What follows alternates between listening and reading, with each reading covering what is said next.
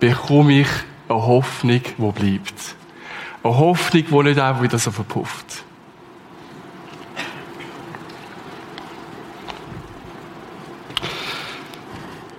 Lukas 2, 8 bis 12 möchte ich lesen, die Weihnachtsgeschichte. Und es waren Hirten in derselben Gegend, die auf freiem Feld blieben und es nachts Wache hielten über ihre Herde. Und ein Engel des Herrn trat zu ihnen, und die Herrlichkeit des Herrn umleuchtete sie, und sie fürchteten sich mit großer Furcht. Und der Engel sprach zu ihnen, fürchtet euch nicht, denn siehe, ich verkündige euch große Freude, die für, die für das ganze Volk sein wird. Denn euch ist heute ein Retter geboren, der ist Christus, der Herr in Davids Stadt. Und dies sei euch das Zeichen. Ihr werdet ein Kind finden, in Windeln gewickelt und in einer Krippe liegend.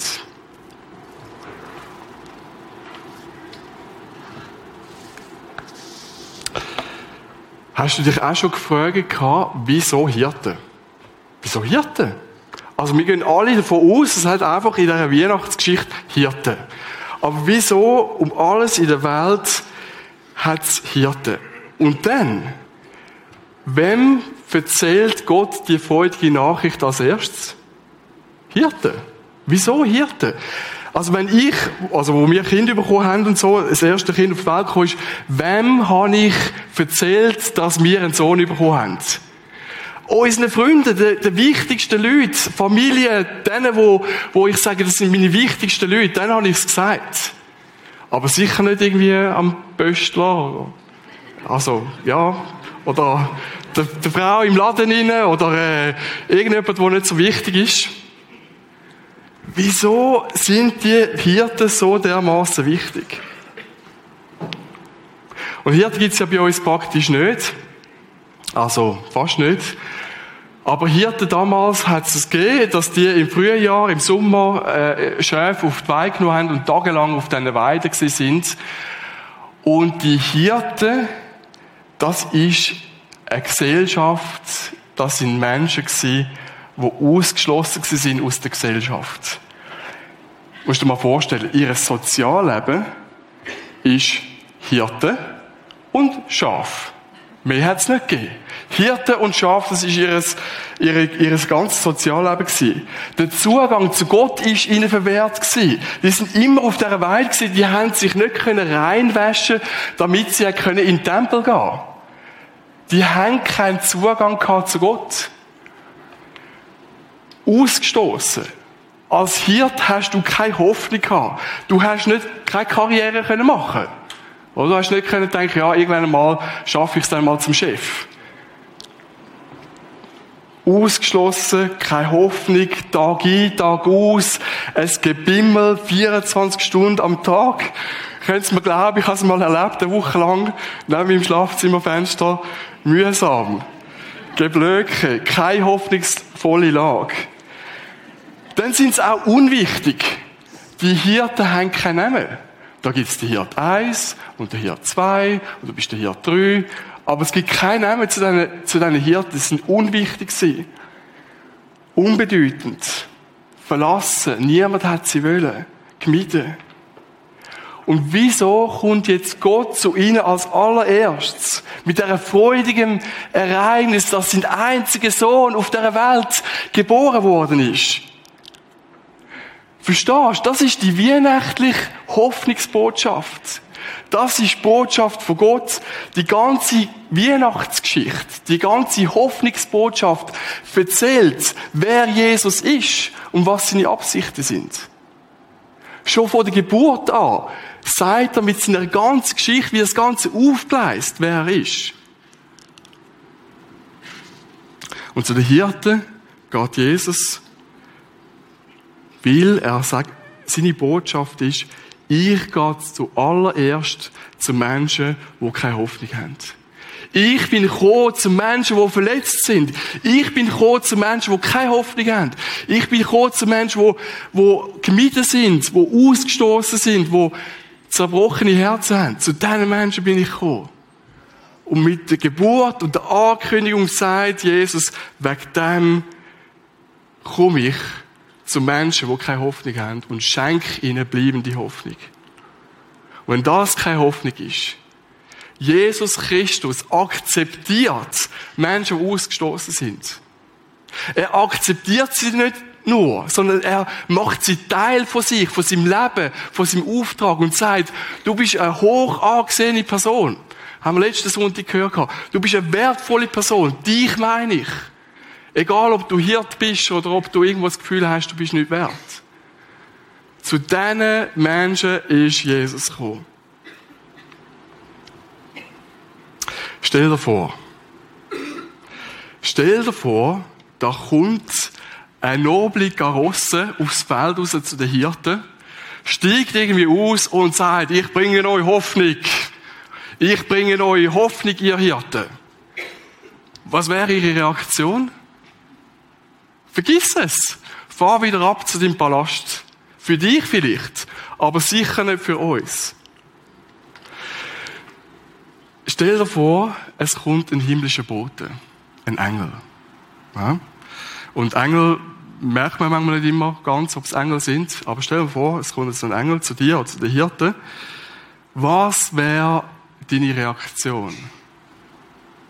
Ich glaube, da wird ein bisschen Hoffnung aufflammen, dass du sagst, oh, was? Der kommt zu mir. Meint der wirklich mich? Kennt der meine Situation? Weiß er, wie es mir geht? Und da würde eine Hoffnung aufflammen, du würdest sagen, okay, ich los mal zu. Ich stelle mal das iPad ab. Ich stelle mal den Fernseher ab. Ich los mal zu. Stell dir vor, stell dir vor, es kommt nicht nur ein einzelner Engel, sondern es kommt eine Herrscher, eine riesige Menge von Engeln. Und der ganze Himmel ist voll von denen, das leuchtet, das, das ist plötzlich fängt das an explodieren. Überall hat es Engel und es leuchtet, der ganze Himmel ist in Flammen. Kannst du dir das vorstellen? Das ist eine Lasershow, also gar nichts dagegen. Es brennt, es explodiert, es ist, es ist unglaublich. Und da steht dann auch so, Lukas 2,13, und plötzlich war bei den Engeln eine Menge der himmlischen Herrscher, die Gott lobten und sprachen.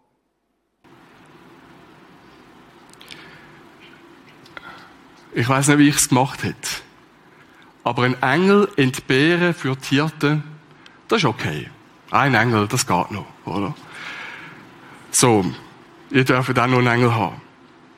Aber ein Herrscher, eine riesige Menge, Herrscher meint eine riesige Menge, eine ganze Armee von, von Engeln. Oder die Tiere kommen, die kommen die, die kommen die volle Dröhnung über. Die kommen das volle Package über von Gott. Alles, was er hat, stellt er diesen Hirten zur Verfügung und sagt, wow, ich tue jetzt nicht einfach nur ein Schmerzen oder so, ich bringe die volle Sache. So sieht es aus bei uns. Wir sind am Vieren und ich zeige euch mal, wie wir am Vieren sind. Wow. Das muss ein unglaublicher Anblick sein. Kannst du dir das vorstellen? Was löst, was löst das bei den Hirten aus? Ihre Hoffnung. Ich glaube, ab jetzt hat jeder wirklich jeder hier zugelassen. Auch der, der schwerhörig war, auch der, der noch Schäfli geschert hat, er war zwar gewesen, aber jeder einzelne Hirt hat zugelassen und gesagt, ich will es auf keinen Fall verpassen. Das sind nicht nur hoffnungsvolle Worte. Das ist nicht nur einfach so ein Aufkeimen, sondern die himmlische Demonstration zeigt etwas von der Größe von Jesus. Plötzlich realisieren sie, das ist nicht eine kleine Sache. Das ist eine riesige Sache. Und sie verstehen, Hoffnung ist wirklich unterwegs.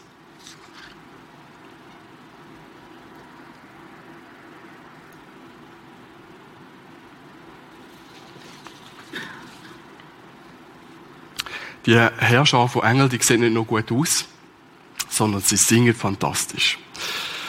Vers 14. Herrlichkeit Gott in der Höhe und Frieden auf Erden in den Menschen des Wohlgefallens. Das kommt nicht ein normales Lied. Das ist ein Hypersong. Ein Hypersong. Nicht, nicht Hyper oder so, Hyper. So, Hypersong. Und zwar Gott in der Höhe. Wir möchten das mal miteinander ein bisschen anschauen. Genau, schön markiert. Gott in der Höhe. Ist nicht nur ein großer Gott, sondern es ist ein Hypergott. Im Griechisch steht Hypistos Theo. Ein, ein Hypergott, eben halt. So. Hypergott. Das ist ein Superlative, oder? Das heißt, das ist nicht nur hoch, sondern höher. Das ist ein Gott, der über alle Götter steht. Das ist ein Gott, der über alle Mächte steht, über alle Chefe, über jede Situation, über all das, was du dir kannst ausdenken. Über all dem steht Gott trainiert. Das ist unser Hypergott. Über jede Macht und jede Situation. Egal wie hoffnungslos deine Situation ist. Egal. Er steht drüber. Dann geht es weiter mit dem Lied. Peace. Frieden auf Erden. Das ist ein Frieden, der direkt vom Himmel kommt. Das ist kein brüchiger weltlicher Frieden, wo wieder gebrochen wird. Das ist ein Frieden, der vom Himmel kommt. Direkt aus dem Himmel. Dort, wo für immer Frieden ist. Von dort kommt er. Und hat das Potenzial, dich zu verändern, der Friede. Wenn der Friede abkommt in deine Situation, du auf das losisch, das zu dir nimmst, dann hat das Potenzial, dich zu verändern. Und für wer ist das Lied bestimmt? Menschen des Wohlgefallens. Das tönt so richtig wie nächtlich schön. In einer anderen Übersetzung heißt für alle Menschen, an denen Gott gefallen hat. Für alle Menschen, du auch, an denen Gott gefallen hat. Du auch. An allen. Das ist für Hirten, das ist für Bützer, das ist für Normalos, das ist für dich. Ob du gescheit bist oder nicht weniger gescheit, ob du viel weißt, wenig weißt, ob du das Gefühl hast, ja, aber sicher nicht mich, Gott kann sicher nicht mich meinen, wenn er wüsste, was ich alles gemacht habe. Nein. Für alle Menschen. Und so ist Gott, singet die Engel. So ist unser Gott. Er kommt von dem Himmel, der große Gott. Kommt auf die Welt aber. In den Dreck von dieser Welt. In deine hoffnungslose Situation. Und er meint dich. Er will dir bleibende Hoffnung schenken. Glaubst du das? Die Hirten, obwohl sie so erstaunt sind, sagen, sie müssen wirklich uns meinen. Glaubst du, dass die Hoffnung dir gilt? Und die Hoffnung kann sich nicht in dir entwickeln, wenn du einfach aus der Distanz raus betrachtest und sagst, ja, ja, ich bin wieder mal im Gottesdienst gewesen, schöne Lieder, coole Atmosphäre, hat mir richtig gefallen, so Hoffnung hat es mir gegeben. Und du gehst heim und denkst, ja, aber in einer Situation hat es sicher nichts zu tun. Also, das, was in der Kirche passiert, ist schön und gut, hat mir gefallen, aber mit mir, mit meiner Situation hat es definitiv nichts zu tun. Wenn du das nicht an dich anlässt, wenn du das nicht zu dir anziehst und sagst, Moll, ich möchte das, wenn er sagt, es ist für mich, dann möchte ich das, dann nehme ich das zu mir.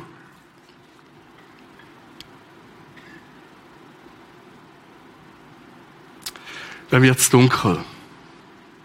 Die letzten Engel, Engel, Engel, sehr große, fliegen ab, es wird dunkel. Die ganze Show ist vorbei. Und die Hirten haben immer noch den Kind alles so unten, sind immer so am Staunen, ah, so stelle ich es mir vor. Und dann sagen sie, wow, was ist das gewesen? Ist das ein Traum gewesen? Oder ist das echt? Haben wir das uns nur vordenkt oder vorgestellt? Oder ist das echt? Und jetzt, jetzt wird's entscheidend. Der Augenblick ist entscheidend. Ja oder nein? Ja oder nein? Sie müssen sich ganz, ganz schnell entscheiden. Glauben wir dem? Vertrauen wir dem? Und gehen den versprochenen Retter suchen? Glauben diesen Wort von den Engeln und gehen Oder sagen wir einfach, wow, schön gewesen. Ich hätte gerne noch ein mehr von diesen Engeln gehabt. Aber es ist okay. Ja oder nein?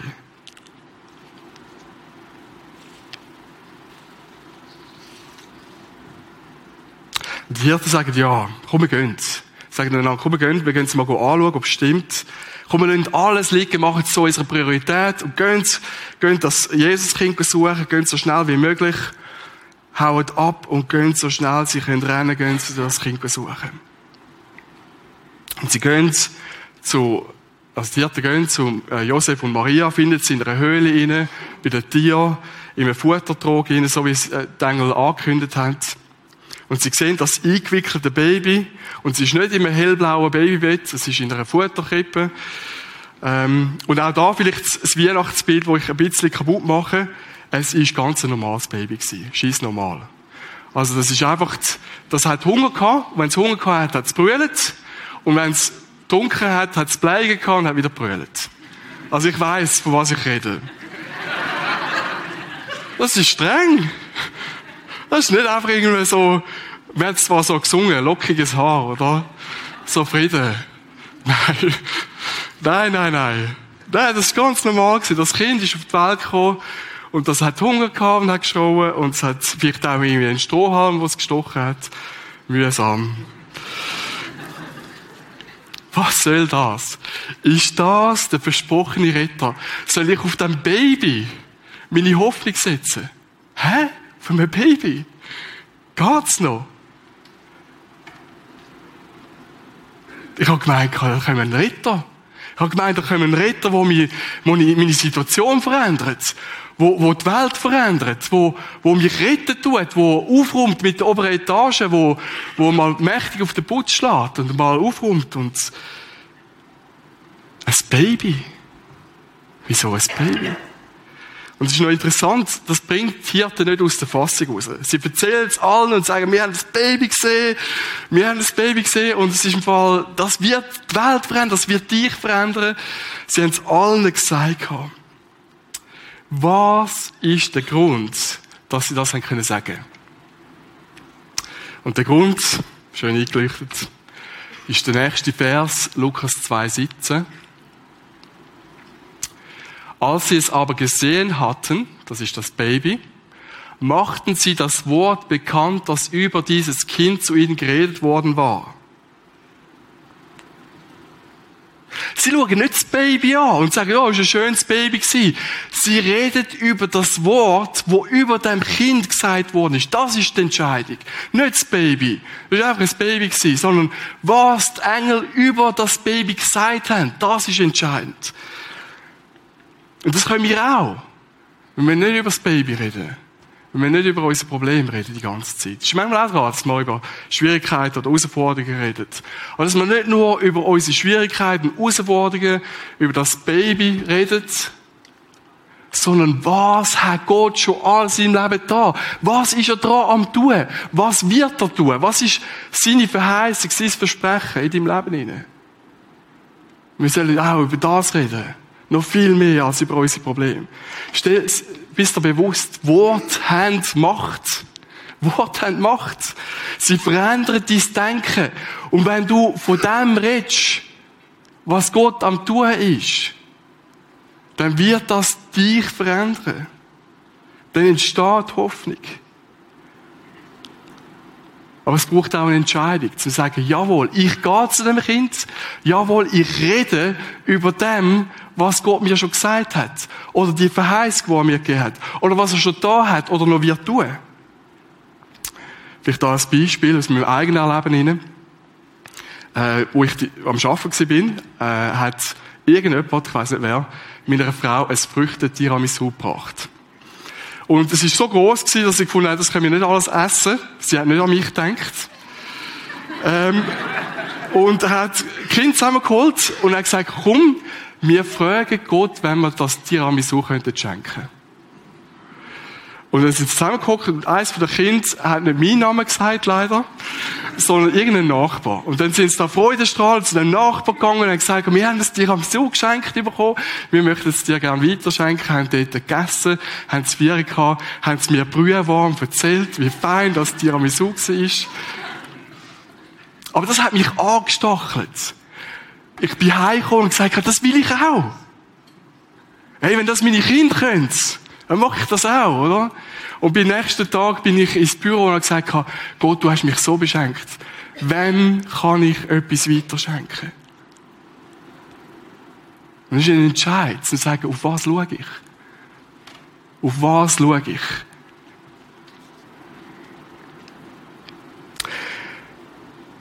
Nachdem die Hirten von dem erzählt haben, was die Engel gemacht haben, ändert sich in ihrem ganzen Wesen, wie sie, wie sie auftreten, etwas Entscheidendes. Es ist nicht mehr, die Engel haben gesagt, das Kind wird mal groß sein und es wird mal Menschen retten und es wird mal Menschen heilen und so weiter. Sie sagen nicht, was die Engel alles gesagt haben, sondern sie stimmen in das Lied ein von den Engeln und sagen, es ist so. Er ist unser Retter. Er wird uns befreien. Er wird alle Schuld auf sich nehmen. Er wird die Zerbrochenen gesund machen. Er wird das machen. Und das, was sie im Himmel gesehen haben, die Realität, die nehmen sie zu sich aber und in dem, dass sie es aussprechen, in dem sie über das denken, wird das eine Realität, nicht nur im Himmel, sondern in sich selber drin und nachher dann in der ganzen Umgebung. All die Menschen rundherum haben gestaunt. Dann haben gesagt, wow, was ist das? Wenn ich mich entscheide, auszusprechen, was bereits im Himmel Realität ist, dann wird die Realität mein Denken, mein Handeln, mein Sein, meine Hoffnung verändern. Da in meiner Situation, wo vielleicht ganz, ganz schwierig ist. Hundertprozentig. Ich habe letzten Sonntag erzählt, dass wir lange kein Kind haben können. Und dann beim dann hat es den Noam gegeben und dann mit dem zweiten Kind, äh, Micha, hat Barbara ab der zwölften Schwangerschaftswoche, ist relativ früh, ganz viel Blut verloren. Also wirklich viel Blut. Und zuerst haben die Ärzte vor allem Angst gehabt um sie, dass sie es überlebt. Und das ist eine schwierige Situation gewesen, sich irgendwo auf das Baby zu freuen und gleichzeitig sagen, hey, das kann ja gar nicht überleben wenn man so viel Blut verliert. Ist dann auch lange im Spital gewesen, aber man kann ja nichts machen, außer ruhig liegen. Was, was hat uns geholfen, die Hoffnung nicht zu verlieren? Es sind sicher einige Sachen gewesen, aber es ist eine Gewissheit gewesen, irgendwo das tiefste, wo uns Gott geschenkt hat. Es kommt irgendwie gut. Wir haben es nicht hundertprozentig gewusst wie es rauskommt. Aber wir haben gewusst irgendwie kommt es gut. Die, die Ärztin, die uns begleitet hat, hat gesagt, sie ja sagen, sie sind einfach naiv gewesen. Dass sie das Gefühl hatten, das käme schon gut. Von, nein, ich bin nicht naiv gewesen. Ich habe Gott geglaubt. Ich habe ihm vertraut. Und das ist auch ein Bibelvers, der gekommen ist, wo ganz entscheidend wichtig ist. Und sicher auch Freunde, die da sind die gesagt haben, komm, das stehen wir miteinander aus. Aber es ist ein Ausrichten eine Entscheidung, auf was schaue ich. Was gibt mir Hoffnung? Das, was schon im Himmel passiert? Das, was er gesagt hat? Oder die schwierige Situation, wo ich drin bin? Maria. Zurück zu der Maria. Was macht die frisch backene Mutter mit dem ganzen Trubel. das war ja wirklich echt ein Trubel, was sie da äh, erlebt hat, äh, mit all diesen Hirten. Vers 19. Maria aber bewahrte all diese Worte und erwog sie in ihrem Herzen.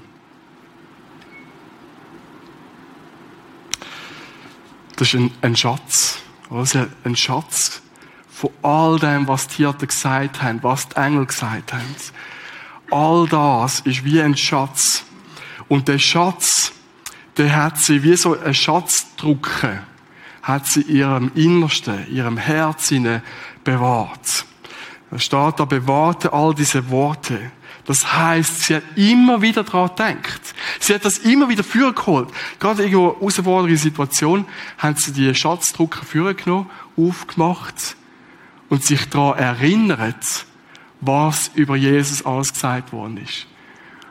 Und es hat viele schwierige Situationen gehabt, wo Menschen Jesus anfinden, wo sie ihn schlussendlich am Kreuz genagelt haben, und er gestorben ist. Ich glaube, sie hat immer wieder die Erinnerungen, die Worte, wo sie so wie so in einer Schatzdrucker drin hat, wieder vorgeholt und das ausgesprochen gesagt hat, ich, ich hätte mich an diesem Wort fest. Egal, ob meine Welt untergeht, egal, wie es mit meiner Gesundheit aussieht, egal, wie es mit meiner Arbeitsstelle aussieht, mit meiner Familie, ich heb an dieser Hoffnung fest. Und ich glaube, es ist auch wichtig. Es gibt ganz viele Situationen, die nicht einfach sind, die herausfordernd sind, kein gutes Gefühl da sind. Und dass wir die Schatzdrucker führen nehmen und uns erinnern, was Gott da hat, was er uns zugesagt hat. Und du kannst die Schatzdrucken auch öffnen für andere Menschen. Das ist so etwas Wertvolles. Du jemanden kennst, wo es nicht gut geht, dass du die Schatzdrucken führen nimmst und sagst, was steht da in seinem Wort drin? Was hast du schon alles mit Gott erlebt? Ich glaube, wir, wir, sollten, wir sollten Leute werden, die viel mehr erzählen, was Gott tut. Das ist so ermutigend. Das bringt das, was passiert ist, in eine Realität hinein. Ein eigenes Beispiel, ich habe im, im September äh, einen Velounfall gehabt und äh, bin ins Auto gefahren und äh, haben wir ins Spital.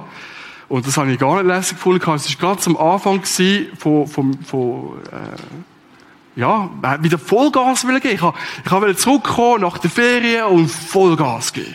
So richtig wieder voll Energy. Danach fahre ich das doofe Auto rein und bin im Spital und denke, Gott, was soll das? Jetzt bin ich da ausbremst worden von dir. Und dann hat mir der Reto ein SMS geschrieben. Reto Belli, wo wir mein Nattel führen. Ähm, und er hat geschrieben, wir beten für dich am Gebetsabend. Ich dachte, wow, cool. Sie beten für mich. Einen Tag später schreibt er, versuch mal diese Schwächezeit auch als Ausbildung von Gott zu sehen.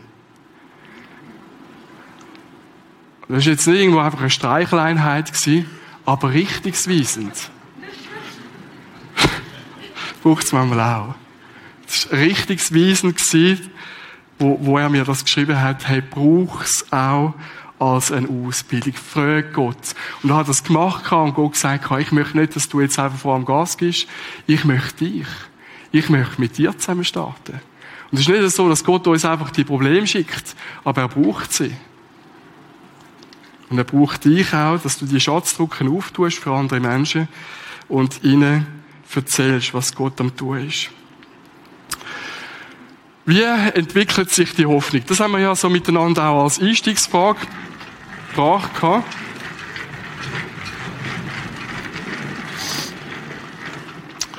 Wie entwickelt sich eine Hoffnung, dass sie nicht einfach irgendwo verpufft? Okay. Wenn am Anfang haben wir gesagt, aus dieser Geschichte heraus.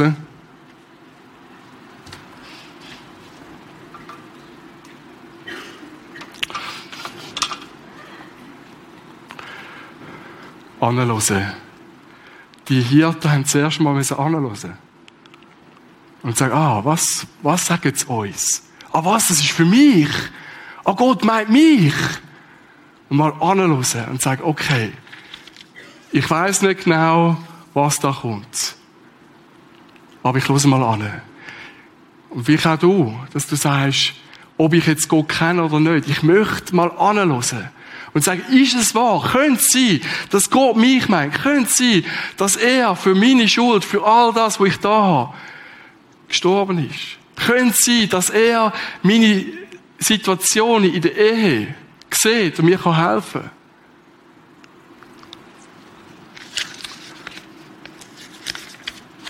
Das ist mal das Erste. Dann das Zweite. dass ich es zu mir nehme. Nicht aus der Distanz irgendwo, ja, das ist für dich gut, das mag sein, dass das für dich stimmt. Nein, dass ich das zu mir nehme und sage, Gott hat gefallen an mir. Und wenn er gefallen hat an mir, dann wird er auch für mich sorgen. Er meint mich.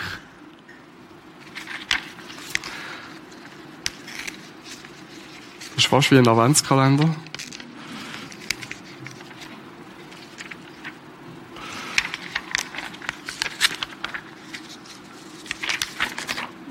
Das war eine gute Idee. Viele Stunden am Basteln um das irgendwo so schön anzukriegen. So. Und dann drittens, entscheiden. Ich entscheide mich, ja oder nein. Mache ich mich auf, zu dem Jesus zu suchen? Mache ich ihn auf, wenn ich nichts von ihm höre, nichts spüre, nichts sehe? Mache ich mich auf und sage, ich suche dich. Und ich kann euch versichern, Gott lässt sich finden. Aber er will, dass du ihn suchst. Nicht nur aufgrund von deinem Problem, sondern dass du sagst, ich möchte dich, Jesus. Ich möchte dich kennenlernen. Beziehung haben mit dir. Ein Entscheid zum Gehen. Ein Entscheid zum Sagen, okay, ich glaube, es gibt einen, wo mir Hoffnung geben kann. Ich glaube, es gibt einen, wo mir helfen kann. Ich glaube, es gibt einen, wo ich mein ganzes Leben anvertrauen kann. Ich glaube, es gibt einen, wo ich ihm sagen kann, dass ich Mühe habe mit dem Internet. Und dann ist eine ganze Entwicklung da. Nachdem wir uns entschieden haben, sagen, ja, ich will. Nachdem wir uns entschieden haben, die Worte auch auszusprechen, nachdem wir uns entschieden haben, zu sagen, ich schaue auf das, wo Gott sagt, seine Größe, seine Macht, geht es auch darum, das, wo wir genommen haben, wo wir verstanden haben, dass wir das so wie einen Schatzdruck nie tun, und immer und immer wieder bewegt. Festhaltet an deinem Wort. Festhaltet an dem, was Gott mir sagt. Festhaltet, auch wenn es schwierig ist, zu sagen, wenn, das, wenn, wenn Gott das mit den Hirten kann machen wenn Gott das mit anderen Menschen kann machen kann, er es auch mit mir machen. Ich hebe daran fest. Und es gibt, ja, das gibt es natürlich auch noch, es gibt natürlich auch noch ein Null. All die, die sagen, ja, ist mal ein Weihnachtsgottesdienst okay. Ich habe kein Problem, ich habe keine Herausforderungen, ich werde es auch nie haben. Ich schaffe das selber. Das geht auch. Gott gibt dir den freien Willen, um zu sagen, du darfst, du darfst selber. Aber für all die anderen ist das eine Entwicklung. Anhören, zu mir nehmen, entscheiden, festhalten. Das ist so richtig, macht einmal einen fetten Pfeil. Das ist eine Entwicklung. Und manchmal bist du vielleicht da. Und dann kommst du vielleicht da an und bist vielleicht wieder da oben. Aber es ist etwas, das sich entwickelt, wo immer stärker wird. Wie ein Muskel, oder? Wie, wie ein Muskel. Immer stärker. Ähm, jetzt, Noam, kannst du mal hochkommen? Gehe da fast über meine Bändel rein. Darfst du aufstehen? Also, darf ich vorstellen, das ist der Noam, unser ältester Sohn.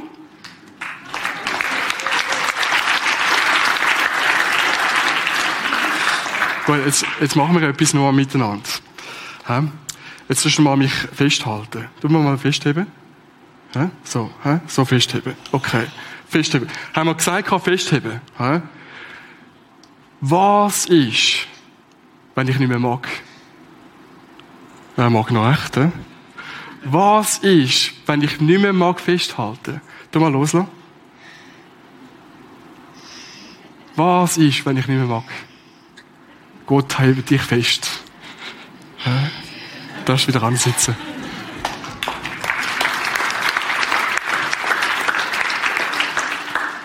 Ich glaube, das, das fehlt in dem Ganzen rein.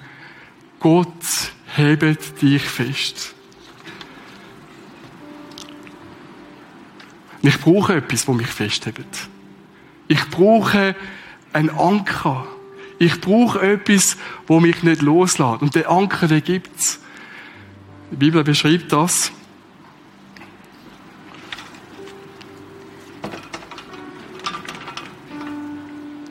Wenn das mein Teil ist,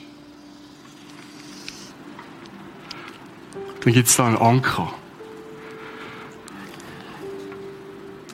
Und Gott ist abgekommen vom Himmel. Hat seinen Himmel verlassen, ist auf die Welt abgekommen.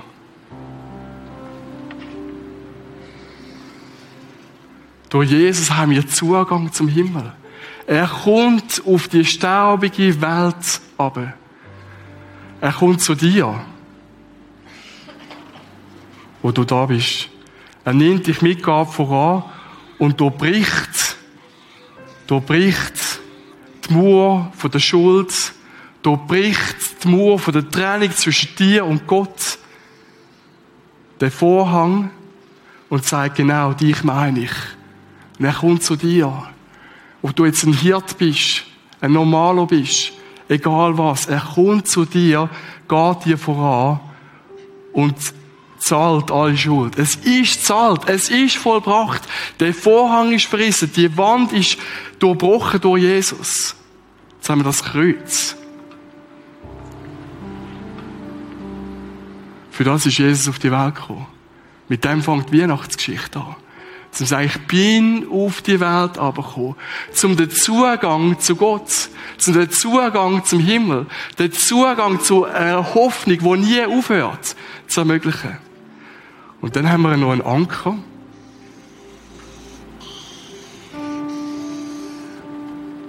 Und der ist festgemacht. Der ist festgemacht. Das ist der feste Boden, der feste Fels. Der ist festgemacht. Auch wenn das Schiffli da, das bist du, wenn das im Sturm hin und her schwappt, der Anker, der ist da unten festgemacht. Und was ist da unten? Da unten ist seine Zusage, dass er dich nie, nie, nie, nie loslässt. Und immer festhebt. Johannes 10, 28 steht, und ich gebe ihnen das ewige Leben. Das ist das Kreuz. Sie werden niemals verloren gehen. Und niemand, gar niemand, wird sie aus meiner Hand reißen. Wenn du nicht mehr magst, das ist ein Muskel, das soll sich entwickeln. Wenn du nicht mehr magst, bist du festgehebt, festgehalten von Jesus, von seiner Zusage, seinem Versprechen, seinem Schwur. Ich halte dich fest. Niemand keine Situation, kein Mensch, keine Macht wird dich aus meiner Hand reißen. Und ich möchte gerne, dass du das Flipchart gut anschaust.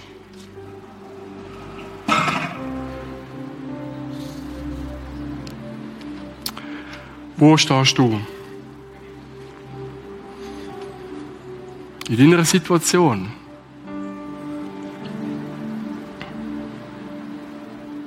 Wo stehst du in der Entwicklung? Entwicklung zu einer bleibenden Hoffnung. Wo gibt es etwas, wo du sagst, das kenne ich nicht? Oder mit dem habe ich mega Mühe?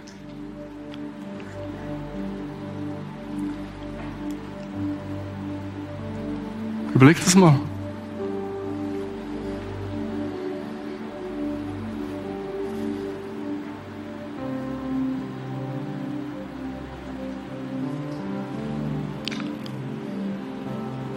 Was könnte dein nächster Schritt sein? Dein nächster Schritt könnte vielleicht auch sein, anzuhören, was Gott sagt. Wir dürfen zusammen beten und sagen, ich möchte Gott hören, was er über mich denkt. Vielleicht ist es auch zu mir nehmen und sagen, ich habe es immer aus einer Distanz betrachtet.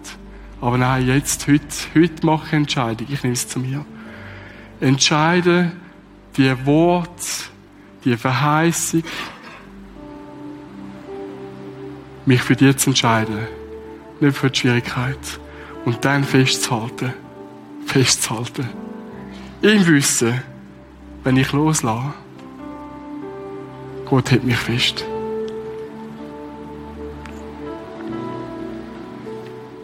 Und nimm die Zusage, die Geschichte, die dir gilt, nimm die Zusage als ein Weihnachtsgeschenk.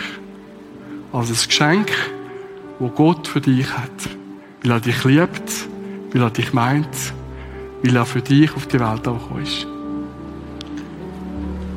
Amen.